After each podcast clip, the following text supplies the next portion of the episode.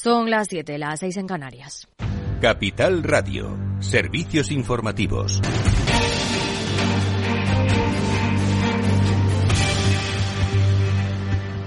Buenas tardes. Pendientes de la reforma de las pensiones, los sindicatos han convocado para mañana a sus respectivos órganos de dirección para decidir si aprueban o rechazan el texto final del Ministerio. Si ambas organizaciones dan el visto bueno, el Gobierno alcanzará un acuerdo bipartito, ya que la COE ya ha adelantado que no va a aceptar la propuesta. El vicepresidente Lorenzo Amor ha asegurado en los micrófonos de Capital Radio que el incremento de ingresos no será suficiente para cubrir el déficit cuando el grueso de la generación del baby boom acceda al sistema no nos gusta porque esto desde luego daña la competitividad de las empresas, el empleo y allana la economía sumergida y lo que parece eh, más serio y es que echando cálculos sobre lo que se puede recaudar, esto no va a solucionar el problema de sostenibilidad de las pensiones. El presidente de la COE, Antonio Garamendi, ha acusado a Escribá, que ayer cargaba contra la patronal por no haber hecho propuestas, de no decir la verdad y ha reiterado sus críticas aquí no había diálogo. Es que aquí realmente no, no es de recibo eh, que se nos llame a última hora para decir esto es así. Es decir, una expresión muy española, estas son lentejas y, ahí va. Pero sinceramente lo que se ha hecho es cargar absolutamente todo sobre lo que son los eh, ingresos, de tal manera eh, que están o van a lastrar de forma dramática, voy a decir, la competitividad del país. La realidad es que se nos ha hurtado el debate. Y la inflación sube en febrero al 6% interanual, una décima más que el mes anterior debido al encarecimiento de la electricidad y a la subida histórica de los alimentos del 16,6% a pesar de la rebaja o eliminación del IVA a algunos productos. Unidas Podemos insiste en que las medidas tomadas hasta el momento por el gobierno no son suficientes y hace falta, dice, poner un tope a la cesta de la compra la cesta de la compra y el precio de la vivienda, que son los principales gastos de las familias de nuestro país y que necesitan de una intervención pública por parte del Gobierno. El presidente del PP exige al Gobierno menos propaganda y más hechos y urge aplicar medidas contra la subida de los precios porque las familias están perdiendo poder adquisitivo. Es evidente que estamos ante un gran proceso inflacionista y no puedo entender que el gobierno saque pecho de tener una inflación subyacente por encima de los socios, es decir, por encima de la Unión Europea. ¿Eso que supone? Pérdida de poder adquisitivo, supone que las rentas más bajas tienen que hacer más esfuerzo para llenar la cesta de la compra.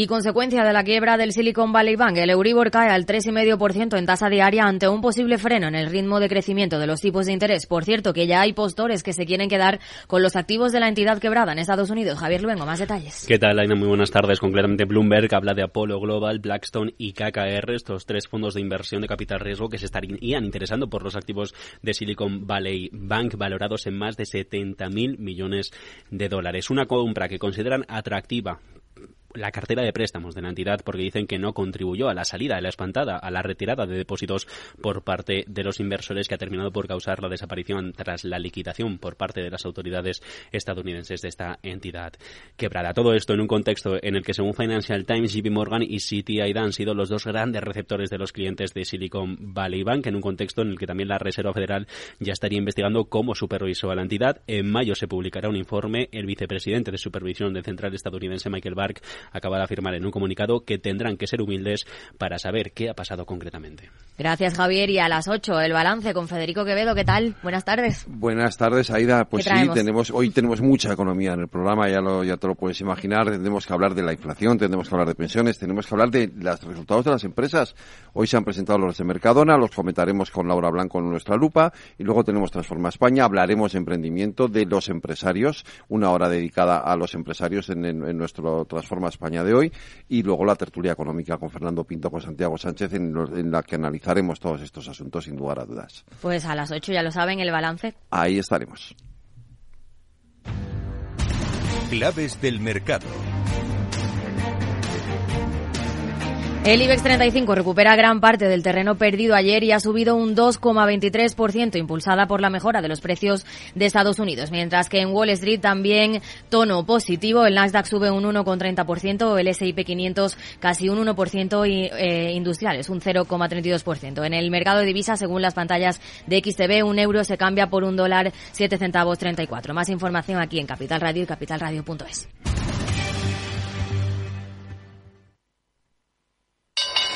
Si te consideras un apasionado de los mercados financieros y te interesa la bolsa, debes saber que comprar o vender acciones y ETFs con XTB no tiene ninguna comisión hasta 100.000 euros. Abre tu cuenta 100% online en 5 minutos. Un broker, muchas posibilidades. XTB.com.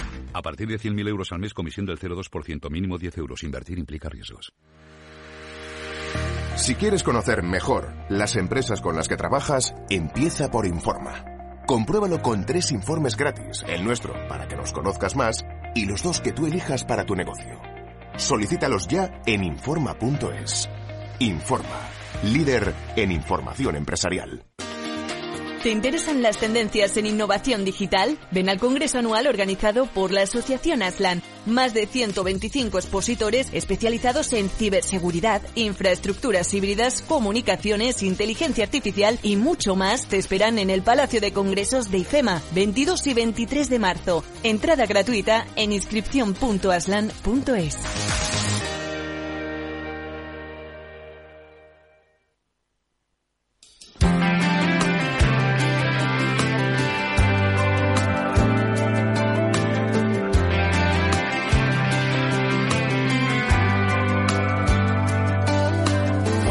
Después del trabajo, After Work, con Eduardo Castillo, Capital Radio.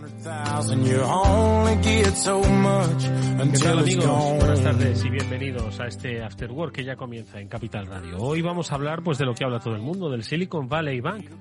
Un banco que si bien tiene una magnitud importante y que ha puesto pues un poco sobre aviso al mundo de las finanzas mundiales, yo creo que la mitad no conocíamos hasta hacía una semana y media. Es cierto que no es nuestra obligación conocer todos los bancos de Estados Unidos y menos los bancos que quizás están focalizados en determinadas zonas, aunque tengan una magnitud de negocio importante. Pero bueno, ha irrumpido el Silicon Valley en nuestras vidas y es eh, la comidilla de los mercados y por supuesto el eh, pepito grillo de lo que podría ser esa mecha que llevamos esperando desde hace dos años. Mecha, pues que hiciese saltar por los aires la incipiente crisis que también llevamos esperando varios años. Hablaremos, por supuesto, del Silicon Valley Bank, pero de muchos otros aspectos que también tiene la economía, como es el tema de la inflación. Y de la inflación es de lo primero que quiero hablar con nuestro amigo Félix López. Luego, por cierto, que con Chimo Ortega y con Javier López Bernardo, especialmente con este último, vamos a saber pues un poco quién es el Silicon Valley Bank, de dónde ha aparecido y cómo ha desaparecido, ¿no? Porque tan pronto vino a nuestras vidas como se ha ido, ¿no? Insisto que para la mayoría de los ciudadanos de Europa este banco pues sería la primera vez que oían eh, hablar de él, ¿no? Eh, bueno, siempre en tiempos de crisis empezamos a conocer los nombres de los bancos internacionales.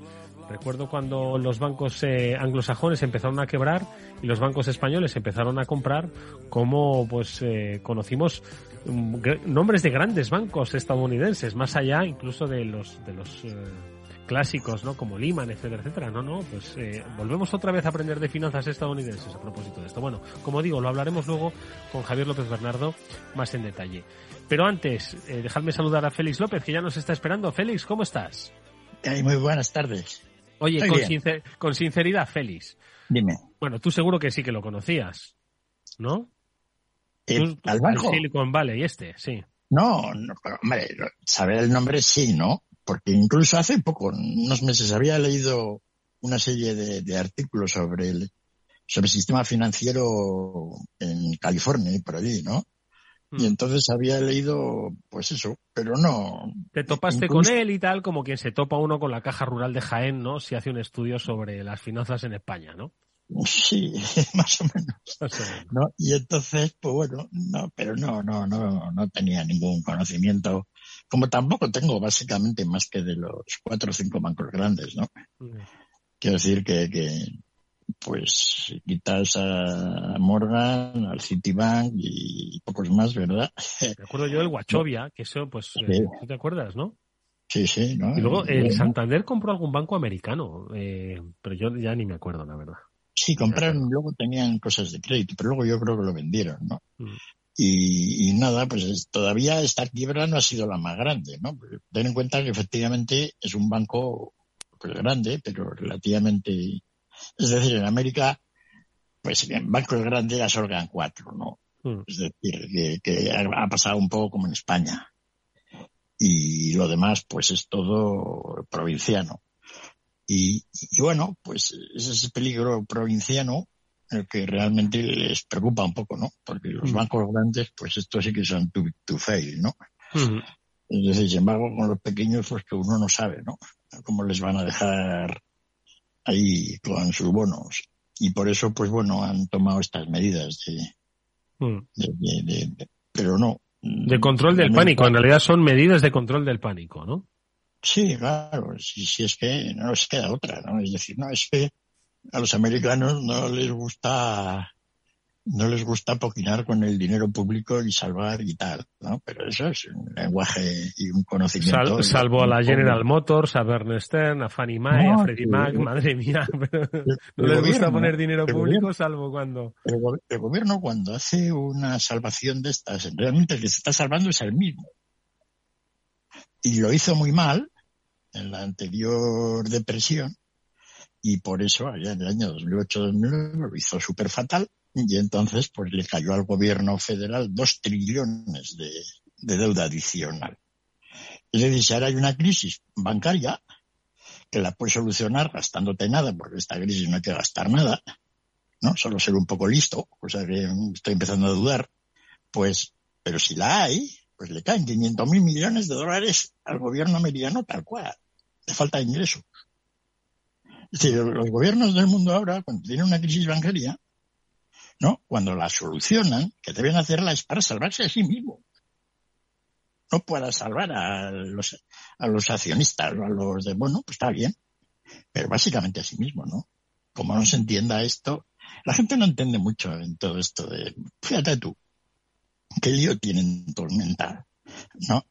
El dinero es una cosa del gobierno. No nos tiene que dar, proveer dinero estable a todos. Pero el gobierno el único dinero que nos da son esos billetes que no nos sirven de nada. Tenemos que ir a la banca. ¿no? Y dejar nuestro dinero para que podamos hacer transferencias entre nosotros y operar. Entonces, para que pudiéramos hacer eso, al gobierno le da a los depósitos bancarios la característica de dinero. ¿Por qué? Porque si tú haces un pago con transferencia ya estás libre de la deuda. Es decir, depósitos bancarios son dinero porque el gobierno les ha permitido que lo sea. Pero no garantiza nada el valor de esa unidad de cuenta. Hmm. ¿No? Entonces es todo, pero en definitiva es su responsabilidad. Entonces, hay muchas otras razones, ¿no? Pues eh, una, una de las cosas podría ser, pues, bueno, porque no tenemos todos una cuenta, nos dejan tener una cuenta en el Banco Central, ¿no? La Reserva Federal. como un banco, normal, sí. ¿no? Y entonces, el pues, Banco de España, sí. De que todos estos que estaban en el Silicon Valley no tienen duda si tenían 5 millones o 50. Mm. Como los bancos que tienen su dinero en el Banco de España, aquí en España, y no tienen ningún problema con ese dinero, ¿no? Porque el resto de, digamos, los de a pie, tenemos que estar sujetos a eso. Mm. Bueno, el hecho es que si se nos permitiera a nosotros tener dinero en el Banco Central, pues no tendríamos dinero en los bancos. Y los bancos no harían préstamos. Hmm. Entonces, el dinero lo tendría el Banco Central. ¿Y qué podría hacer el Banco Central con ese dinero? Pues solo lo único que saben hacer, comprar deuda del gobierno, porque no lo van a prestar a las empresas. No tienen capacidad de gestión, de gestionar el crédito. Entonces, como los bancos centrales, los gobiernos, etcétera, tenían que promover dinero, proveer dinero bancario y no tenían capacidad de comprar otra cosa que no fueran bonos, y eso es mala cosa, pues decidieron subcontratar la actividad de los préstamos a la banca. La banca sí sabe dar préstamos, hmm. más o menos. Y entonces es buena cosa que tengamos los depósitos, porque si no estarían en el Banco Central improductivamente invertidos en bonos del Tesoro y sin embargo así, pues la banca puede dar préstamos a la gente y a las empresas. Oye, Félix. Fíjate tú qué rocambolesco todo. Escucha, déjame que, que, salude a, a, Javier López Bernardo, que ya se ha incorporado a, a nuestra conversación. Le vamos a pedir que compruebe su micro si está activado. Javier, ¿nos escuchas? ¿Cómo estás? Muy buenas tardes. Tenemos eh, ganas de charlar contigo. Javier, ¿nos escuchas? No, no te escuchamos nosotros. A ver si. ¿Ahora me oyes, Eduardo? Te escuchamos, Javier. ¿Qué tal? Oye, tenemos muchas ganas de, de, charlar contigo porque estoy seguro de que estás siguiendo muy de cerca lo que está pasando con el Silicon Valley Bank. Le preguntaba a Félix al principio del programa si él conocía el, el banco. Me decía que, que, hombre, no en profundidad, pero que en unas eh, lecturas sobre financiación en el Estado de California, pues se había encontrado con, con el nombre de este banco, pero más allá de eso. ¿Tú qué tal? ¿Tenías conocimiento? Porque tú sí que sueles conocer un poquito más en profundidad cosas que el resto se nos escapan. Yo no sé si, si, si conocías tú un poquito más en profundidad de este Silicon Valley Bank, sobre todo si, si estás siguiendo el caso de cerca sobre lo que ha pasado y sobre lo que podría pasar.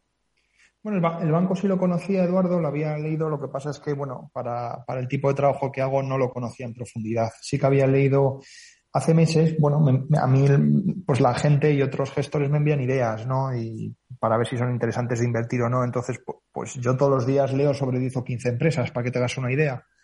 Con lo, con lo, cual la probabilidad de que una de estas relativamente grande pues, pues acabe en mi radar pues es, es elevada, ¿no? Pero realmente en su día pues no le presté más de 15 minutos de atención, ¿no? Fíjate que desde fuera me pareció una historia relativamente interesante, ¿no? Porque, porque decías, bueno, sí, es un banco que ha vivido una burbuja, eh, no solo que ahora has comentado con Félix, pero bueno, ahora si quieres comentamos más y bueno, todo lo típico del venture capital y todo lo que ocurre en los últimos años.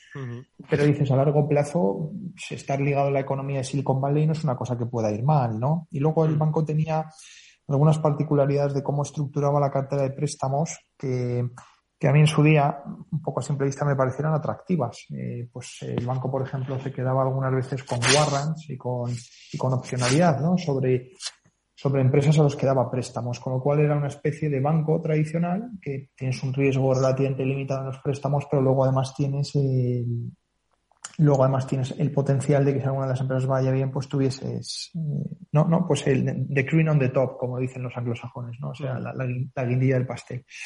Pero vamos, no, no, ni me imaginaba esto y la gente que sigue un poco más el sector bancario, que son especialistas en esto, pues sí que habían hecho unos números y desde hace algunos meses pues ya, ya venían diciendo que el banco estaba en, en quiebra técnica, ¿no? Porque había perdido toda la cartera esa de títulos, que, que son, son títulos sin riesgo crediticio, pero que han caído mucho de valor por la subida de tipos, pues se habían llevado por delante el patrimonio neto de los accionistas de la compañía. Pero esto era, eh, Javi, es lo que decían, ¿no? Que había comprado demasiada deuda del tesoro o, qué es lo que había comprado, que claro, que al final pues la rentabilidad pues era era bastante escasa, ¿no? Con las con las subidas. Esto era un poquito lo que lo que había ocurrido.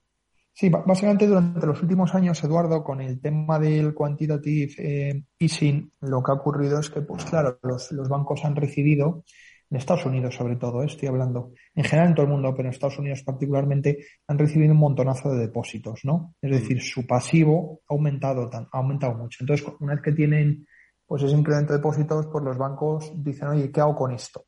¿No? Eh, entonces los bancos pues, pues pueden hacer varias cosas una de esas cosas es dar préstamos. Mm. ¿No?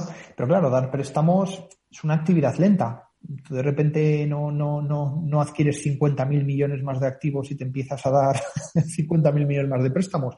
Mm. Porque si en teoría estás teniendo unos estándares crediticios, tienes que estudiar el crédito de tus clientes no es automático, ¿no? Hmm. Entonces, eso lo han estado haciendo, han estado dando más préstamos, pero... Sí, no pueden, no pueden en plan hacer como los subprime, ¿no? De entonces decir, venga, toma y ya, ya veremos cuándo me lo devuelven, ¿no? Efectivamente, habrá habido de eso, ¿eh? También, seguro que ha habido un montón de préstamos que han relajado y, y eso, y eso está por ver, claro. Esa es la segunda parte de la película, que la gente nadie cuenta, pero que esa es siempre la parte de la película final. Ya, cuando ya estás metido en la crisis, ya lo que cuando estás mal es cuando los estándares crediticios ya se ven que con perdón, pues han sido una castaña y las cosas empiezan a reventar. Aquí el reviente de momento ha sido por otra parte, ¿no? No ha sido por de momento. Sí, porque perdona que te he interrumpido porque decías que estaban contando. Ellos empezaron a, a, dar préstamos, ¿no? Que es un poco a lo que se dedican los bancos, pero no era lo suficientemente rápido. Entonces, ¿qué hicieron? Entonces, pues, pues han comprado, eh, pues han comprado, pues han dicho, pues ya que no podemos invertir en préstamos, vamos a invertir en, en, letras del Tesoro americano, ¿no?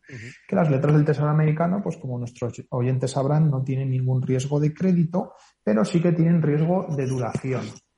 ¿El riesgo de duración qué es? El riesgo de duración es básicamente cuando los tipos de interés suben, el precio de tus activos financieros bajan. Es una relación matemática muy sencilla que alguien pues con conocimientos de finanzas elementales lo, lo puede saber, ¿no? ¿Por qué? Porque al final si tú compras un bono al 2% y ahora hay nuevos bonos que se están emitiendo al 4, ¿no? Mm. Bueno, pues el precio de los bonos antiguos tiene que caer para que los bonos antiguos sean igual de atractivos que los bonos nuevos. Es decir, ahora todos los bonos tienen que dar el 4, porque todos tienen las mismas características, no hay ninguna diferencia, solo que unos pagan el 4 y el otro el 2. Entonces el bono que paga el 2 lo tienes que comprar más barato para que pueda llegar a dar el 4. De hecho, ¿cuánto más barato lo tendrías que comprar? Si es un bono perpetuo, lo tendrías que comprar a la mitad de precio, ¿no?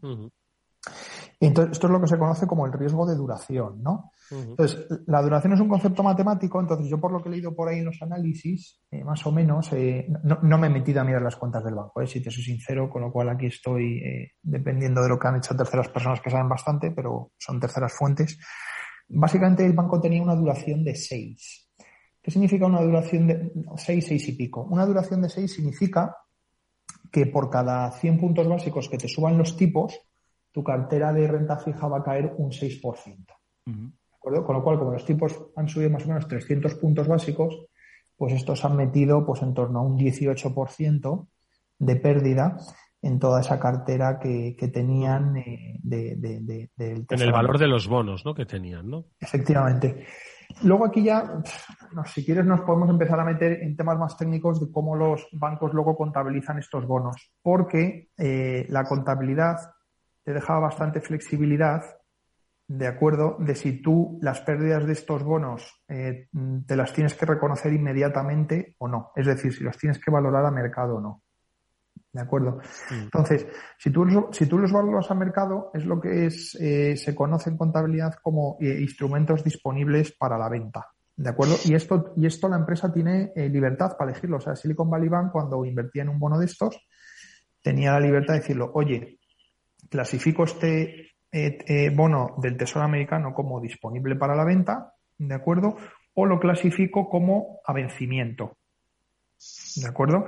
Si tú lo clasificas un bono a vencimiento, y, ahora, y ahora verás un poco a dónde va todo este rollo que, que, estoy soltando, si tú lo clasificas a vencimiento, esto significa que el bono aparece en balance al importe que tú lo compraste.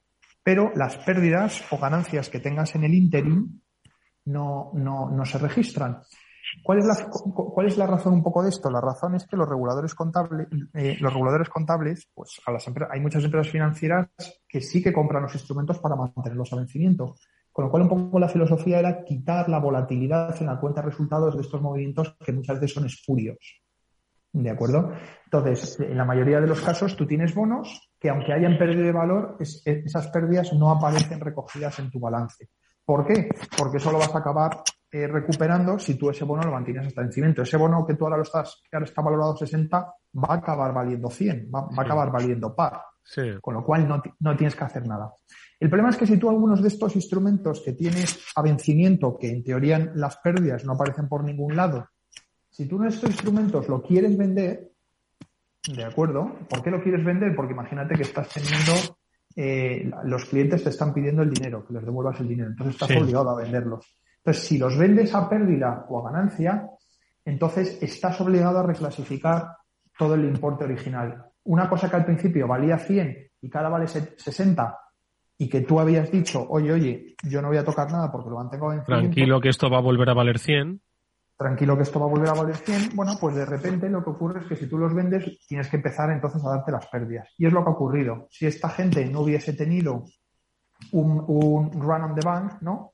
Eh, que es pues, que la gente ¿Y por qué se ha producido el run on the bank? Bueno, el, run on the bank se ha producido por, por, dos razones eh, muy sencillas. Eh, la primera, estos tíos tenían una base de depósitos muy concentrada en una tipología de cliente, que es el cliente venture capital. ¿De acuerdo? Y el venture capital, los tíos serán muy originales y todo eso, pero son los que hacen más manada que nadie, porque se conocen todos entre sí. Entonces, por ejemplo, uno de los, de los, venture, de los, de los inversores venture más famosos es Peter Thiel. Escrito muchos libros, es un tío famosísimo, ¿no?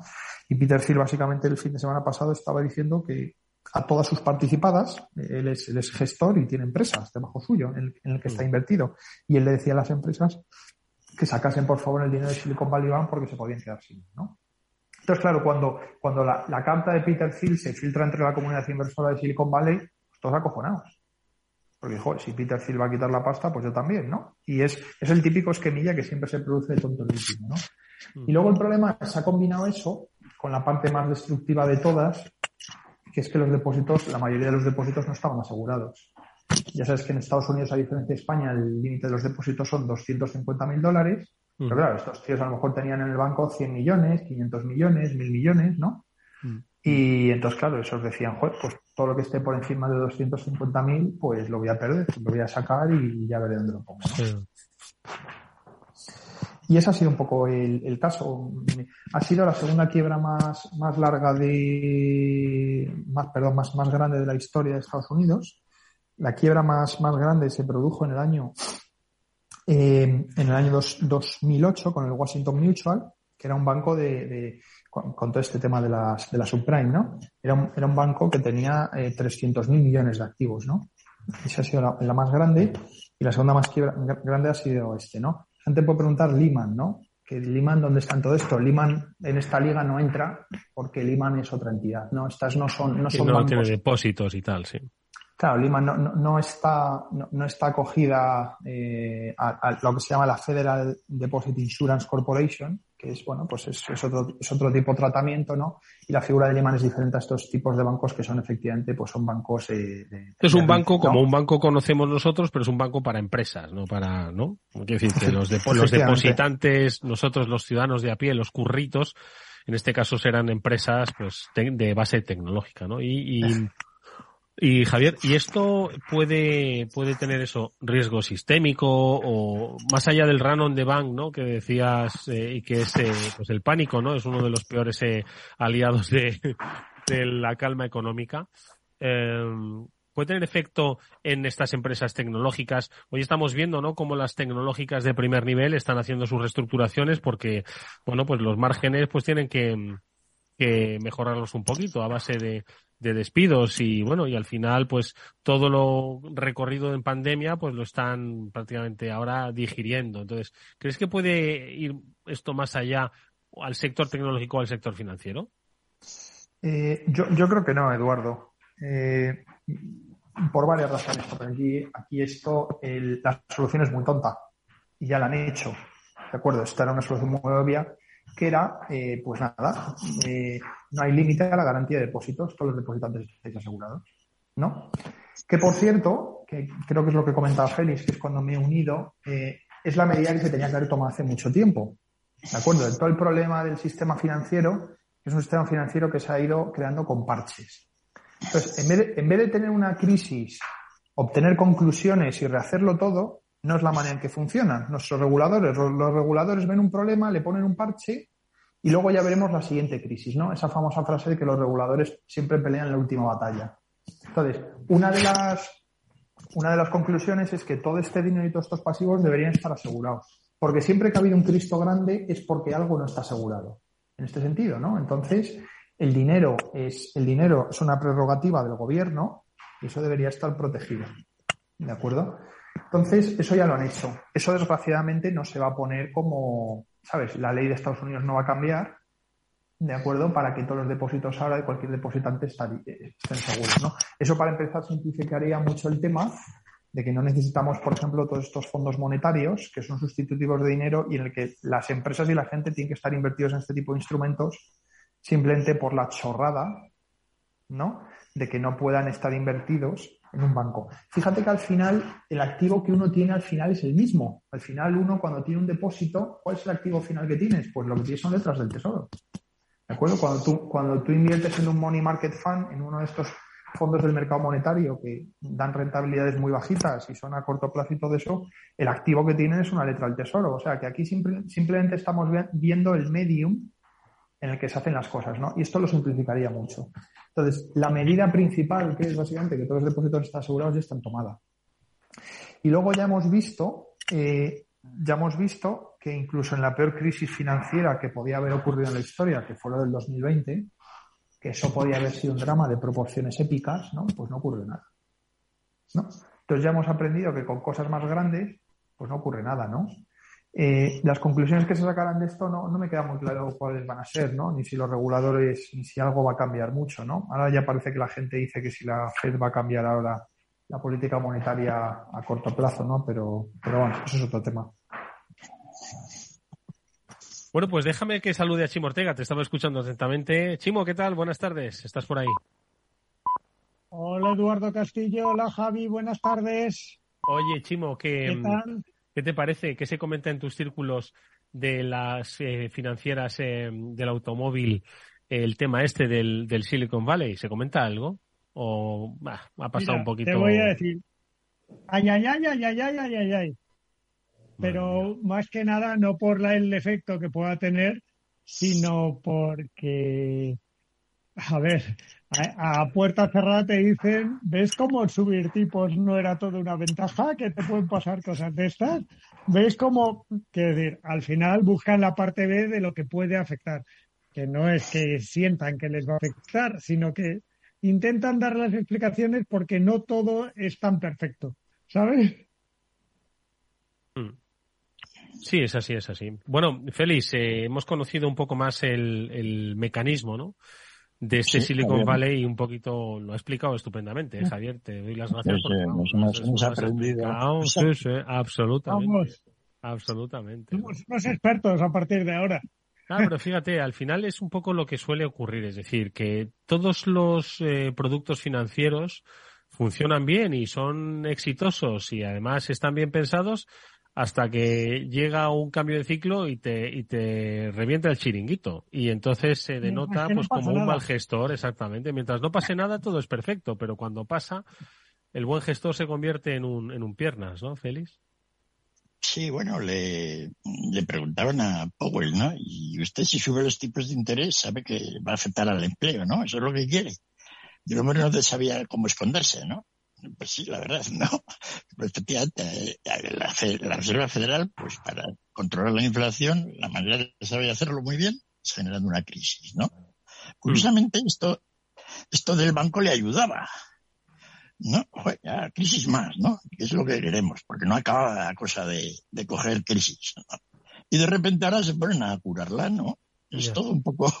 Un poco, sí, es, esquizofrénico, efectivamente. Es pero, pero bueno, oye, quiero decir que, bastante problemático es todo esto, ¿no? Para que, y bueno, pues a ver qué ocurre, ¿no? Porque, porque efectivamente la economía, pues hemos tenido esta inflación que hemos tenido, ¿no? Hoy el señor nos ha dicho que el aceite de girasol está bajando, afortunadamente, con lo cual ya, pues oye, ¿no? Y, y, y, y, y a mi modo de ver, pues se han pasado bastante, ¿no? Porque era una inflación muy, esta, esta inflación básicamente es una inflación del gas y del transporte. Todo lo demás se ha ido acumulando, ¿no? Y, entonces, pues, pues bueno, ya hemos visto ahora, en España llevamos nueve meses sin inflación. A finales de este mes veremos que la inflación en España es del 3%. ¿no? Y dirán todos, pero ¿qué ha pasado? ¿no? ¿no? De repente ya se está solucionando los problemas. Y para junio tendremos cero, más o menos. ¿no? En Europa van unos meses por detrás y en Estados Unidos. Por eso allí todavía no se han enterado de que esto va para abajo empezó la inflación más tarde que en España y entonces pues ahora están como en España estábamos hace unos meses y con un perfil un poco diferente, ¿no? Entonces la Reserva Federal, el Banco Central, todos estos han pasado, a mi modo de ver, varios pueblos.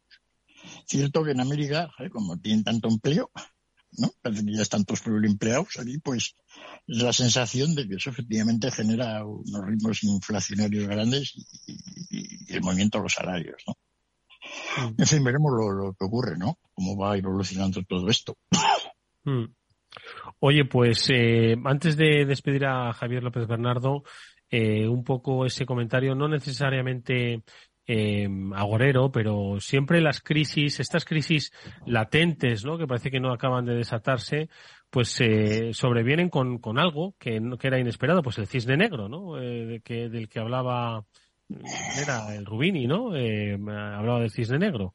Eh, este, ¿Tú crees que esto puede ser el cisne negro? Pese es decir, que sí, que han asegurado los depósitos, que han amortiguado un poquito el efecto que va a haber sobre el sector tecnológico, etcétera, etcétera. Pero al final el run on bank, que me encanta, eh, está ahí. Es decirte que, como siempre habéis dicho, el dinero es muy miedoso, ¿no? Y, y aunque se hayan salvado los depósitos y venga alguien que garantice esos depósitos, al final el, inversor sigue siendo miedoso. Entonces, Javier, ¿tú crees que esto puede ser un cisnito negro dentro del escenario que estamos viviendo? Bueno, esto, ha sido un cisne negro porque quitando estos pocos analistas que te mencionaba antes, Eduardo, pues nadie lo tenía en el radar, ¿no? Quiero decir, nosotros hace dos o tres semanas o dos o tres meses no hablábamos del Silicon Valley Bank, ¿no? Hablábamos de China y hablábamos de otras muchas cosas, ¿no?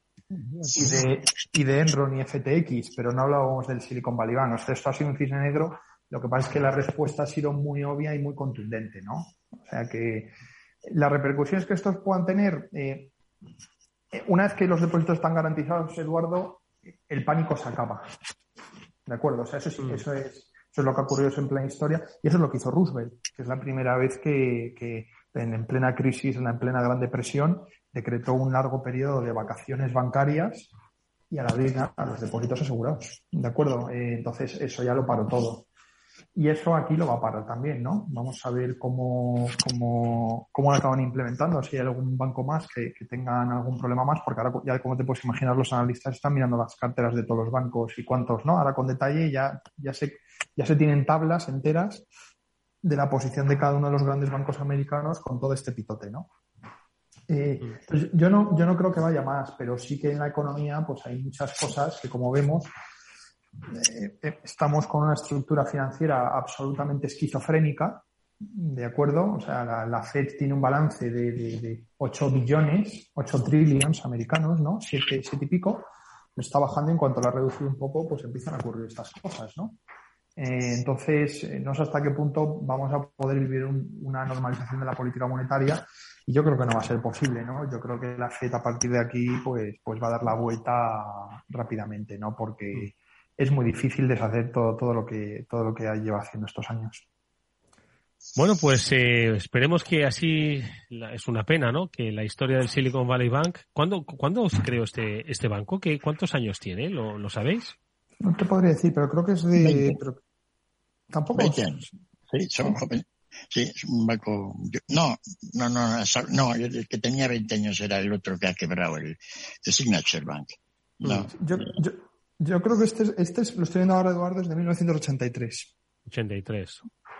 Bueno, no, no, no, es, no es, es relativamente joven, ¿no? No es de los eh, primeros años 20, pero, pero sí no, que... pero vivió un montón de episodios, ¿eh? O sea, el banco este, dirás que solo tiene 40 años de historia, pero, pero ha vivido en, momentos críticos. O sea, de, todos los momentos, este es el, ha sido el más tonto.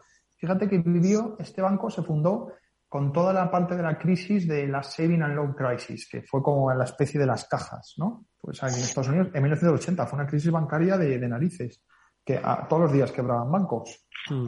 Eh, luego, vi, luego vivió todo el estallido de la burbuja.com, que para ese banco, imagínate lo que debió ser. Lo que debió ser, sí, sí. Todos tus clientes están ahí y tú te estás quedando sin clientes, pues sobrevivieron. Y luego ya no solo eso, luego sobrevivieron a lo del 2007. O sea que es, alucinante, ¿no? Algunas historias como, como son por tener bonos del gobierno. exactamente, por tener el, el activo más seguro, por tener el activo más seguro del planeta, que es el, un bono del Tesoro de Estados Unidos, el mejor pagador que va a haber, pues te, se te ha ido el, el negocio a pique. Sí. las paradojas de la economía. Javier López Bernardo, ha sido un gusto escucharte. Te esperamos otro día por aquí. Muchas gracias, Eduardo. Gracias a todos. Vamos con un consejo. Si inviertes en bolsa, esto te interesa. XTB tiene la mejor tarifa del mercado para comprar y vender acciones y ETFs. No pagues comisiones hasta 100.000 euros al mes. Si inviertes en bolsa o quieres empezar, más sencillo e imposible. Entras en xtb.com, abres una cuenta online y en menos de 5 minutos compras y vendes acciones sin comisiones con atención al cliente las 24 horas del día. Aquí estás esperando? Ya son más de 660.000 clientes los que confían en xtb.com, que es un broker con muchas posibilidades. A partir de 100.000 euros al mes, la comisión es del 0,2% mínimo 10 euros. Invertir implica riesgos.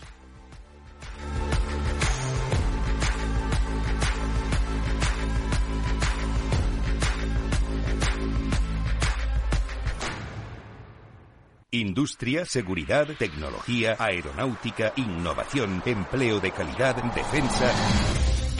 Hablemos de defensa y seguridad. El primer programa de radio que da voz a la industria nacional de defensa. Los miércoles a partir de las tres y media de la tarde, hablemos de defensa y seguridad con Belén Montes, de la mano de IDS. Si quieres entender mejor todo lo que rodea a nuestro sector alimentario, tienes una cita en La Trilla. Un gran equipo de especialistas te acercará a la actualidad económica y política desde el campo hasta la mesa. Conocerás sus principales innovaciones sin olvidar las producciones más tradicionales. Los sábados de 8 a 9 de la mañana con Juan Quintana, La Trilla de Capital Radio. Después del trabajo, After Work, con Eduardo Castillo, Capital Radio.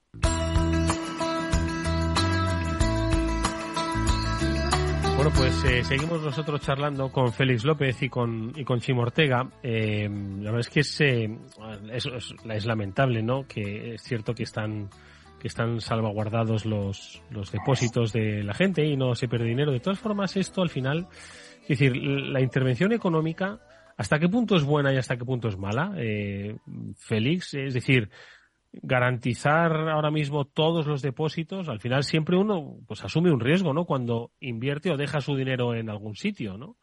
En esto consiste la economía. Entonces, si se acaba con eso, pues no sé si un poco alteras las reglas del juego. Eh, insisto que, oye, yo me alegro mucho que la gente no haya perdido dinero con esto, ¿no? Lo único que ha perdido ha sido la gente, los trabajadores del Silicon, que vete a saber dónde van a acabar, ¿no? Entonces, ¿qué te parece a ti un poco esto, Félix? Ya nos lo estabas un poco apuntando. Sí, no, quiero decir que, que, oye, cuando uno invierte en algo, pues siempre hay un riesgo, ¿no? Pero cuando uno tiene, eh, digamos, el dinero en el activo sin riesgo, es porque uno piensa que no tiene riesgo. Yo creo que esa es una de las funciones del dinero fundamental, ¿no? Que nunca la ha tenido, pero siempre ha habido inflaciones, etcétera. El dinero ha llevado su propia vida. Pero básicamente que tú tengas el dinero en un sitio que se supone que lo puedes tener, dice, no, ahora ya no te lo garantizamos, ¿no? Pues ya has invertido ahí, etcétera. Pero crea luego esta serie de problemas que, que, que hemos visto, ¿no? Y, y, bueno, ahora tienen el problema los, los, en Estados Unidos, pues, porque ahora ya han dado esta garantía. Fíjate, en el caso de Lehman, eh, quebró porque no le dieron garantía, o sea, no le consideraron como banco, cuando luego a Goldman Sachs, a Morgan Stanley y todos estos al día siguiente lo reclasificaron como bancos. Y entonces podían ir a la Reserva Federal a pedir dinero. Es decir, Lehman quebró por, porque una ley llegó tarde. Es decir, a raíz de que él quebró, hicieron beneficio para los demás. Y el Silicon Valley le ha pasado lo mismo. O sea, el Silicon Valley eh, le hubieran garantizado los depósitos dos días antes, pues no habría habido el gran bancario que ha comentado Javier hmm. y hubiera sobrevivido. Es decir, así es la cosa, ¿no? Es decir, este quebró, pero ya no, ya los demás están igual. Porque fíjate que tiene que haber un montón de bancos americanos en la misma situación que, este. ¿No? Mucha gente, muchos bancos pequeños, ¿no? Como tenían todos muchos depósitos, como ha contado Javier, con esto del quantitative easing y sobre todo la, la deuda del gobierno, pues todos esos depósitos en la banca que han hecho, por la mayor parte de los bancos los han mantenido en la Reserva Federal, porque les da un tipo de interés. ¿no? Ya sabes que les pagan un tipo de interés y si piden un poco más y si lo tienen allí depositado, te da dinero el gobierno. Y la Reserva Federal compraba los bonos en vez de que el banco comprara bonos. ¿no? La, la Reserva Federal es la que realmente está quebrada pero da igual, ¿no? Es decir, estos números de que de, la duración, etcétera, cómo está el activo de la Reserva Federal, pues están unos zorros. Es decir, la Reserva Federal está quebrada 30 veces más que, que Silicon Valley. Pero bueno, como es un banco del gobierno y pueden imprimir dinero, etcétera, bueno, imprimir, que pueden hacer, efectivamente, el gobierno les puede dar todo lo que quieran, pues no hay ese problema. Pero en Estados Unidos tiene un montón de bancos en la misma situación, que en vez de tener los activos en la Reserva Federal como depósitos, pues compraron bonos porque pensaban que iba a ganar algo más. Y una vez que está hecho, la Reserva Federal ahora, con esta subida de tipos, sabía una cosa, iban a subir los tipos, pues son ellos los que lo suben. ¿No? Esto si le coge a otro desprevenido, pues sabe que no sabemos si van a subir, pero la Reserva Federal lo sabe. ¿No? Y además sabe que esto va a afectar a la banca, a la cual ellas tienen que vigilar. Y saben además los que tienen dinero con ellos y los que tienen dinero en bonos. Hmm. Entonces, eh, para mí es una dejadez de funciones de control alucinante, porque esto es para tontos. ¿no? Es decir, esta crisis, la ves, y del cielo santo. ¿no? ¿Cómo puede ocurrir esto? Una cosa tan elemental. Mm. Pero claro, lo ha contado Javier, aquí no ha habido más que un banco, tenía bonos, que no tenía que haberlos tenido quizá, tenía que haberlos tenido en la Reserva Federal, y no, y ahí se pasaron los, los gerentes del banco, pero la Reserva Federal sabía. ¿Qué saber? ¿No? ¿Y entonces qué? Quiebra el banco y el día siguiente hacen una norma para que todos los demás que estaban en la misma situación que ese banco no quiebren. Joder, es, increíble. Bueno, vamos a, cerrar el capítulo de Silicon Valley. Hoy, al parecer, las bolsas pues parece que se han, se han calmado un poco, ¿no? Eh, las medidas han sido eficaces y no se ha destruido más dinero como consecuencia del miedo. Seguro que hay, eh, bueno, eh, algún coletazo que otro, pero yo creo que este tema, pues otra vez el Silicon Valley Bank pasará a, por nuestra vida, pues tal y como llegó, pues con, con, con un suspiro. Chivo, no sé si hay algún temita que, a ti te ha llamado particularmente la atención y que creas que podemos desgranar con esta fantástica literatura económica que nos, que nos traen Félix y Javier. Venga, al margen de esto, vamos a hablar de una operación en el sector del renting. Venga, que hay operaciones, por favor. Venga, va, va, concentración, esa operación entre Lisplan y ALD, donde realmente sale del que compra, aunque Lisplan es un pelín más grande. Eh, que se convierte en el número uno mundial y que hoy nos han confirmado que ya tiene todas las aceptaciones tanto de instituciones europeas como estadounidenses e internacionales de los distintos países donde opera, que son unos cuantos, eh, y que ya tiene todas las beneplácitos para, para cerrar ese acuerdo y que se anunciará pues antes del verano con lo cual el cierre del acuerdo y un par de años la integración total dentro de, ALD, con lo cual tenemos una operación que nos convierte eh, a la compañía, nueva compañía, en el primer eh, operador de renting mundial, por supuesto el primer operador de renting de España, y vamos, que, que lo pone, que lo pone pies en polvorosa. Te digo yo que un éxito rotundo y una operación que no todo el mundo daba por realizable. Hmm. Eh, esto, sumado a unos resultados que han tenido este año las compañías de renting y en especial la LD, fenomenal porque ha sido el primer año que en España se han facturado más de mil millones de euros y, que se ha cerrado con 150.000 vehículos. O sea, que algo impensable hace dos años. Bueno, pues el año que viene, cuando, cuando ALD presente sus resultados, será el doble porque más o menos, ya te digo, en nuestro país son casi iguales al EDE que, que el ISPLAN. ¿Qué te parece? Pues está muy bien. Te iba a preguntar, concentración, tío. escucha, eh, eso es que el renting va bien, ¿no? Eso es que el renting va muy bien eh, y que ellos pretenden ser el tractor de la nueva, no solo del renting, sino de todo lo que es nueva tecnología. he podido estar con Pedro Maya, con su presidente y, me decía eso, dice, la operación nos vale para dos cosas. Bueno, para tres. Una, ser más grandes, ¿vale? Pero otra, tener mucha más capacidad de inversión, que es lo que necesitamos en un sector tan cambiante como este. Y con eso, poder ser tractor de nuevas tecnologías, ser tractor de, de nuevos servicios, eh, ofrecer cosas distintas porque eh, la movilidad sigue siendo tanto una necesidad como, como un factor de libertad, independientemente de cómo se lleve a cabo. Mm. Mm. como, como, los coches han subido tanto y ya no nos los podemos permitir, pues habrá que ah, hacer ahí está, ahí está. Exacto, ya. Además, esta gente hace de todo, hace desde renting flexible hasta renting a particulares, por supuesto, a empresas, a pymes, autónomos, eh, suscripción, eh, todos estos modelos que, estamos viendo todos los días, bueno, pues ellos lo, quieren llevar a cabo, lo están haciendo, de hecho, lo quieren impulsar, eh, abrir en nuevos mercados, presentar nuevos productos, nuevas soluciones de movilidad. Es decir, eh, estoy seguro que muy poquito, hoy han anunciado el cierre de esas, de esas autorizaciones para poderlo hacer y yo creo que a partir de muy prontito vamos a empezar a conocer un aluvión de nuevos productos, de nuevos servicios, de nuevos mercados de la nueva compañía, porque lo que intentan es estar en todo el mundo como líder mundial, que se van a convertir y eh, si la movilidad cambia, liderarlo ellos. O sea, mm. ambiciosos los planes, ¿eh? La compañía es ambiciosa, pero los planes también.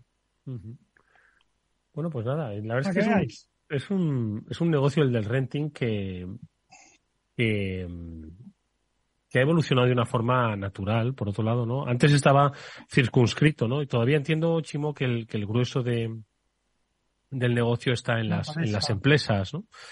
Pero, pero el salto al particular, ¿no? Quiero decirte que, que a tener un coche de renting, ¿no? Yo creo que es algo que ha sido la clave, ¿no? Generalizar más eh, hacer que antes cada cuánto cambiaba uno de coche, cada 10 años o cada 15, ¿no? Un particular, digo, más o menos, ¿no? Sí, sí, cada 12, 15 años era 12, 15 años. Y ahora cada cuatro está renovando el coche, ¿no? Más o menos, ¿no? Bueno, bueno, no te pases eso quien tiene un renting porque no nos olvidemos que tenemos el parque más envejecido de Europa de vehículos y buena falta nos hace que, que empecemos a renovar por lo menos aquellos de más de 10 años o que, que, nos están llevando, bueno, que hay muchos coches que se venden con 20 años, que estamos en una media de, de 17 años, de 14 si no cogemos las furgonetas, de 17 con furgonetas, o sea, mm, vamos. Y tú preguntabas, ¿cómo es el negocio? Pues mira, ahora mismo yo le preguntaba, ¿y el particular? Que es el, realmente el boom del renting está viniendo por el particular, la, empresa ya lo conocía, pero todavía supone solo particulares y autónomos, ¿vale? Los que compran con NIF eh, supone el 12%, las grandes empresas un 40%, habrá un 12% de nuevas fórmulas de movilidad, de renting flexible también, es decir, sumará un 64%, y el resto ya son pequeñas empresas que se están sumando al renting de una manera importantísima. Mm. Con lo cual, ese es el, el, la tarta que, que, tú me pedías de cómo, cómo se distribuye el renting. Como ven, mm. las pymes. Las pymes son las tractoras del renting en este momento. Bueno, pues ahí tenemos una eh, eh, interesantísima operación de concentración. Eh, seguiremos hablando de este sector, por supuesto. Y yo creo mucho aquí y en las bolsas, ya te lo digo yo. bueno, bueno, pues estaremos pendientes, por supuesto. Oye, pues le pregunté a Chimo, le pregunto ahora a Félix, ¿algún temita? Nos quedan cinco minutos. ¿Algún temita con el que nos vayamos de reflexión, Félix? Sí, bueno, mm, lo que me ha hecho a mí pensar y hacer números esta tarde ha sido el señor Roig el presidente de Mercadona. Mercadona. Porque, oye, da datos que uno en esta situación actual, pues le permite comprobar algunas cosas, ¿no? Mm. Primero, pues efectivamente ya sabemos que todo este rollo francés de la cesta básica y de toda la historia de que son unos buitres que están andando forrándose a costa de los demás, pues eso es falsa. Mm. ¿No? Es decir, Mercadona es más pobre ahora que el año pasado. Ha ganado más dinero, pero con la inflación son más pobres. Mm. ¿no? Es decir, así les ha ido peor que a los pensionistas. ¿no? Entonces, pues, pues luego, fíjate que, es una cosa muy curiosa porque Mercadona este año ha ganado el mismo dinero que ganó hace dos años, facturando pues un 20% menos, ¿no? Así que están en una situación, pues hay con unos márgenes realmente reducidos, del 2,70, 2,60%, ¿no? He estado viendo un poco los comentarios en Twitter, etcétera, ¿no? Ah, pero, es que el pero es que el griterío, Félix, perdona que te interrumpo, es que el griterío, claro, es que, es que confunde mucho. Para eso está el griterío, para confundir y para no detenerte a leer las cosas, y menos si no las entiende uno que es de, que, que son cifras económicas. Perdona, Félix. Sí, pero además sirve para, podrían haber dicho algo. El señor Rocha hizo cosas importantes, aparte de decirnos lo del precio de los huevos y lo del precio del girasol, que está claramente que si eso se resuelve, pues los precios van a caer. Nos ha contado también que Mercadona ha vendido un 10% más que el año pasado, pero básicamente todo atribuido a la subida de los precios. Es decir, que los precios en Mercadona, uno podría decir que han subido el 10%. Mm. ¿no? Y, aquí habíamos comentado que los precios en Mercadona probablemente han subido más en el resto de las cadenas, ¿no? Porque las marcas blancas no tienen la posibilidad de aguantar nada. Los costes los tienen que pasar sí o sí, porque si no los suministradores no pueden hacerlo, ¿no? Mm. Entonces, Nestlé y todas estas marcas pues pueden aguantar un poco, ¿no? Entonces dices, pues, hemos aprendido también que la alimentación este, este año ha subido un 16%, ¿no? Mm. Entonces a mí no me cuadraban los números hasta que me he dado cuenta, ¿no? Mercadona, esa subida del 10%, subida media anual. Pero desde el principio de año habrá subido los precios más del 16%. Mm. No, no ha quedado otro remedio. Es decir, incluso con esas subidas de precios que, ha dicho el señor Roth, que han sido monstruosas, ¿no? Mm. eso decía, eso decía Juan Roche. Dice que no haberlo hecho. Dice, hemos subido los precios una burrada, pero no hacerlo habría sido un desastre. Bueno, es que no pueden, no pueden dejar de hacerlo, ¿no? En fin. hombre, con tal magnitud, es decir, que el negocio de Mercadona, pues, eh, obviamente, ¿no? Tiene, tiene que sostener unos márgenes importantes. Eh, pues tiene muchos empleados, tiene muchas cadenas y al final mm, depende mucha gente de ello, ¿no? Quiero decirte esto. pero, pero, pero, pero, Mercadona no puede bajar los precios un 2%, porque entonces ya pierde dinero, se, se arruina. No, es decir, la, el dato. ¿Mm? No, eh, decir del empleo, este año Mercadona ha creado entre España y Portugal 3.000 nuevos puestos de trabajo. ¿eh? Mm.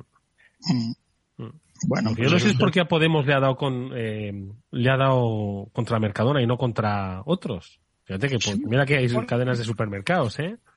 Y además esta genera, esta genera riqueza en la, en la península ibérica, ¿eh? No, ¿eh? Genera riqueza. ¿Vale? Entonces le ha contribuido un 12 un 12% más a las arcas estatales con sus tributos este año. Es decir, que es verdad que, también, hombre, en estas empresas es verdad que han subido los datos, es verdad que sigue dando beneficio, pero busquemos las partes buenas, ¿sabes? O sea, ha contribuido un 12% más a las arcas del Estado que el año anterior y ha creado 3.000 puestos pero insisto, trabajo. no está mal. Es el, el, ruido, el ruido es lo que nos, lo que nos ocupa y lo que Menos mal que nuestra audiencia va mucho más allá del ruido, tiene calidad, capacidad, competencia para trascender el ruido y quedarse con lo importante. Nosotros intentamos, pues eso, llevarle hasta sus reproductores de audio sean los que sean, pues esta información bastante bien elaborada. Feliz, Chimo, que nos vamos, que muchas gracias, que os cuidéis mucho. Pasadlo bien. Adiós, adiós. Y venga, que nosotros nos vamos hasta mañana, que volveremos a la misma hora, 19 horas en la sintonía de Capital Radio. Jorge Zumeta estuvo en la gestión técnica. Os habló Eduardo Castillo. Venga, nos despedimos hasta mañana. Adiós.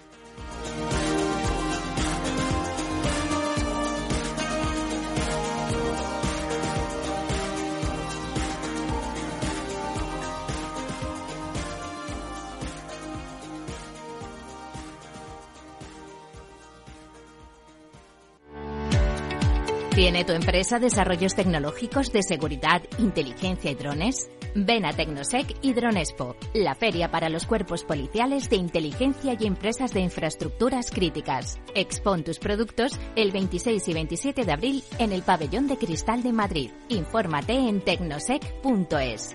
Con seguridad, tu feria. ¿Qué es ir más allá?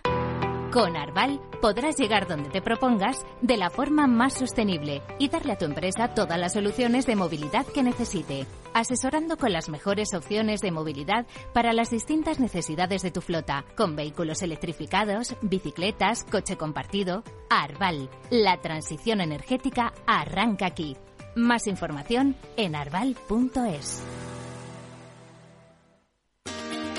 ¿Te interesan las tendencias en innovación digital? Ven al Congreso Anual organizado por la Asociación Aslan. Más de 125 expositores especializados en ciberseguridad, infraestructuras híbridas, comunicaciones, inteligencia artificial y mucho más te esperan en el Palacio de Congresos de IFEMA, 22 y 23 de marzo. Entrada gratuita en inscripción.aslan.es.